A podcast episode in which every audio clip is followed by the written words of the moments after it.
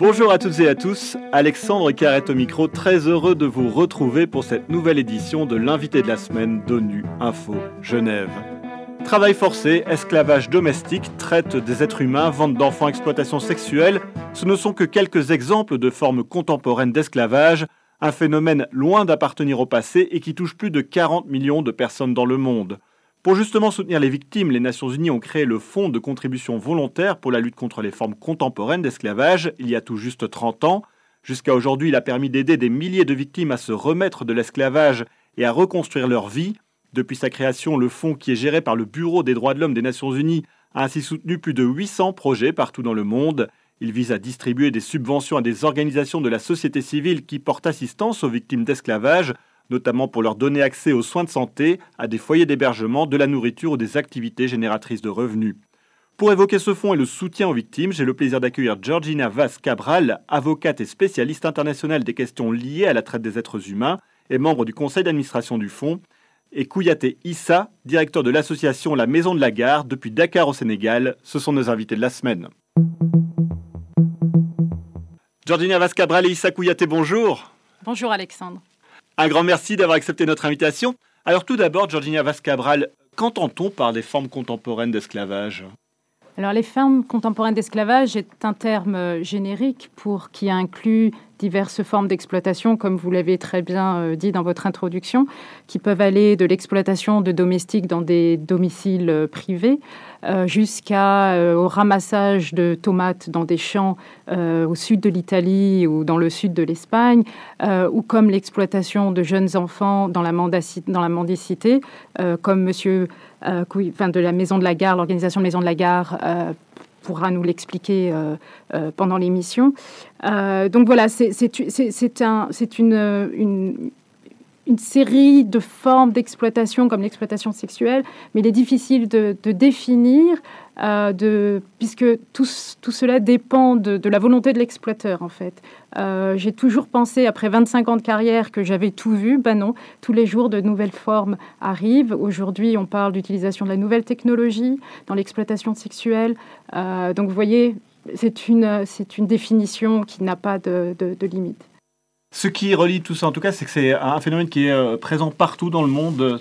Personne n'est à l'abri de ce genre de, phénomène. Non, tout à fait. En fait, l'esclavage est le fait d'exploiter une personne pour son propre profit, sans la rémunérer, en lui confisquant euh, son identité, ses papiers d'identité, en l'isolant, l'isolant de manière à ce qu'elle puisse pas faire appel euh, ou avoir un, secours. donc, donc euh, voilà, enfin vous êtes vous êtes complètement dépendant de la personne qui vous qui vous exploite et soumise à des conditions qui ne sont pas des conditions humaines euh, et qui atteignent votre dignité. Alors vous venez d'expliquer la, difficulté d'avoir une définition globale hein, de, cet euh, esclavage moderne, mais quel est le terreau qui favorise un peu ce phénomène? Qu'est-ce qui fait que 40 millions de personnes aujourd'hui sont victimes de cet esclavage moderne? Pour moi et pour la communauté internationale, euh, une des premières causes est la, pauvreté, la précarité sociale dans laquelle se trouvent euh, euh, certaines sociétés, mais, également la structure de nos sociétés aujourd'hui. c'est un phénomène qui est ancré dans, notre système sociétal, dans le fonctionnement de nos sociétés. Et aujourd'hui, pour pouvoir proposer, par exemple, des produits à bas prix, beaucoup d'entreprises, de manière consciente ou inconsciemment, font appel à du travail à bon marché. Et tout ça euh, peut mener à des situations et des pratiques euh, esclavagistes. Alors Kouyaté Issa, justement, euh, je me tourne vers vous. Je rappelle que vous êtes le directeur de la Maison de la Gare, une association sénégalaise qui vise à la réintégration des talibés, des jeunes garçons pauvres hein, qui se retrouvent dans les écoles coraniques. Pourriez-vous expliquer en quelques mots comment fonctionne votre ONG Maison de la Gare est une association qui lutte effectivement pour euh, stopper cette mendicité forcée qui est, une, euh, l'esclavage contemporain, comme on peut le souligner. Et euh, comment travaille Maison de la Gare? C'est-à-dire, nous avons un centre d'accueil qui nous permet d'accueillir au moins 300 à 400 enfants par semaine. Mais notre travail est basé sur l'éducation des enfants en premier, mais aussi sur la sensibilisation euh, de certains maîtres coraniques euh, qui agissent euh, pour leur propre compte. Imaginez-vous que rien qu'à Dakar, où il y a au moins 30 000 enfants talibés, il y a en moyenne 5 milliards de francs qui sortent chaque année de ces enfants pour aller dans la poche de ces maîtres coraniques. le combat ne vient que commencer. C'est-à-dire c'est une montagne d'iceberg et il n'y a que le sommet qui est en train d'être vu. Et encore une fois, il faut qu'on travaille là-dessus.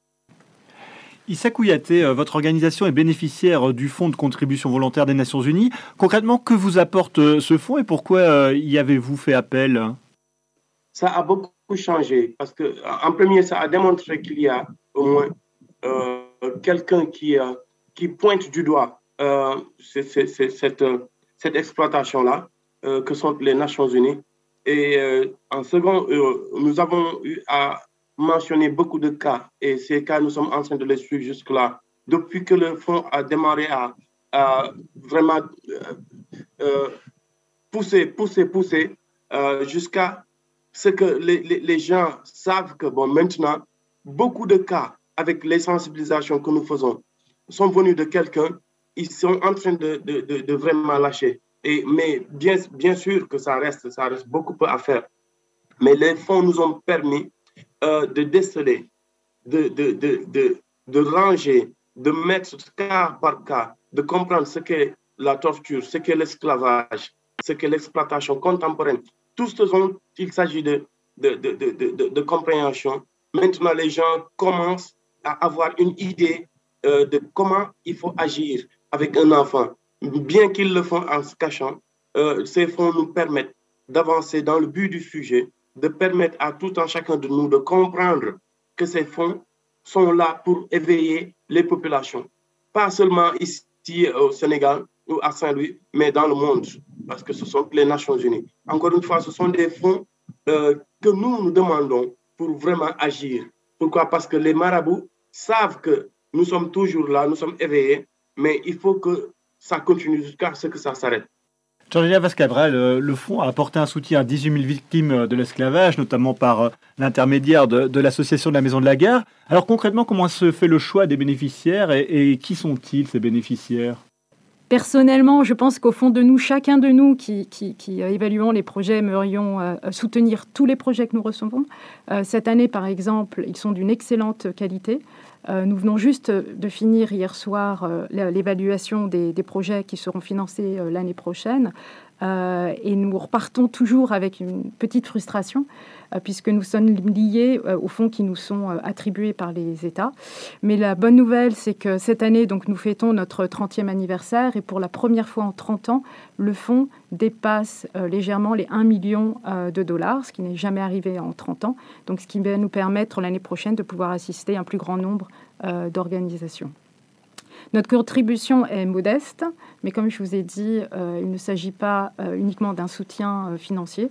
Nous les aidons justement à développer ces projets, à présenter un projet, ce qui va leur faciliter le travail ou, leur, apprendre à comment faire des demandes euh, de fonds auprès d'autres organismes, auprès d'autres euh, donateurs.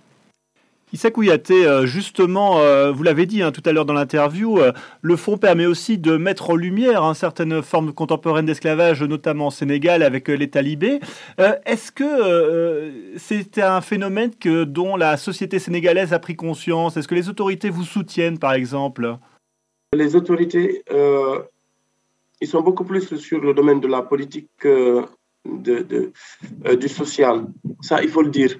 Et même la société, euh, avec euh, cette pauvreté qui sévit, sont en train d'exploiter les plus faibles. Donc la société elle-même n'est pas sur ce qu'on appelle l'aspect positif qu'eux, ils doivent être comme protecteurs des enfants.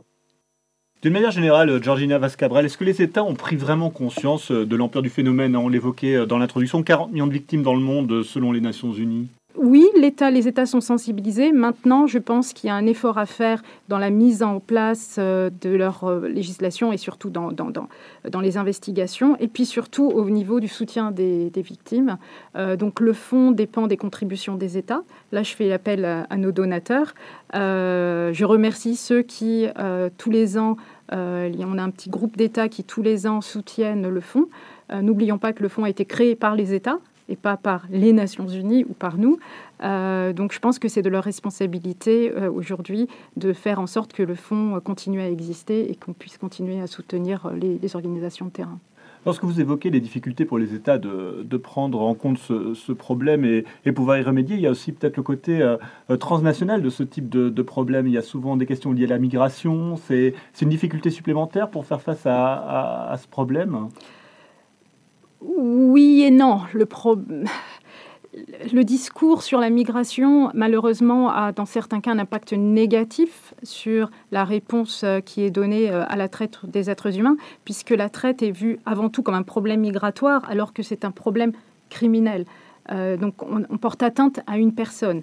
Euh, tout le, trafic de migrants porte atteinte à l'État. Évidemment, il y a des personnes euh, qui sont euh, impactées, donc les migrants en soi, hein, l'actualité le montre tous les jours. il y a un lien entre les deux phénomènes. Vous pouvez être migrant au départ, volontaire au départ, et arriver dans une situation d'exploitation. Effectivement, ça, ce sont des difficultés pratiques que l'on ajoute à tout ce que, tout ce que j'ai dit. Euh, et, c'est là que le rôle de, l'investigation, le rôle de l'aide aux victimes est importante euh, pour pouvoir répondre aux besoins de chacun, puisque la réponse sera différente selon la personne, selon l'état de destination, selon l'état d'origine, euh, etc. Dernière question, il y a évidemment, voilà, on vient d'évoquer le, fonds volontaire, mais est-ce qu'il existe d'autres mécanismes internationaux dans le domaine des droits de l'homme pour lutter contre contre ce, phénomène des, formes d'esclavage contemporaine? Il y a au moins plus d'une dizaine d'agences de l'ONU euh, qui travaillent sur la question de la traite des êtres humains, les formes contemporaines d'esclavage, euh, le Haut Commissariat aux droits de l'homme, hein, donc euh, le fonds, il y a aussi l'ONUDC, donc l'agence qui lutte contre le, le, crime et le trafic de drogue, il y a l'Organisation internationale du travail, il y a l'Organisation internationale pour les migrations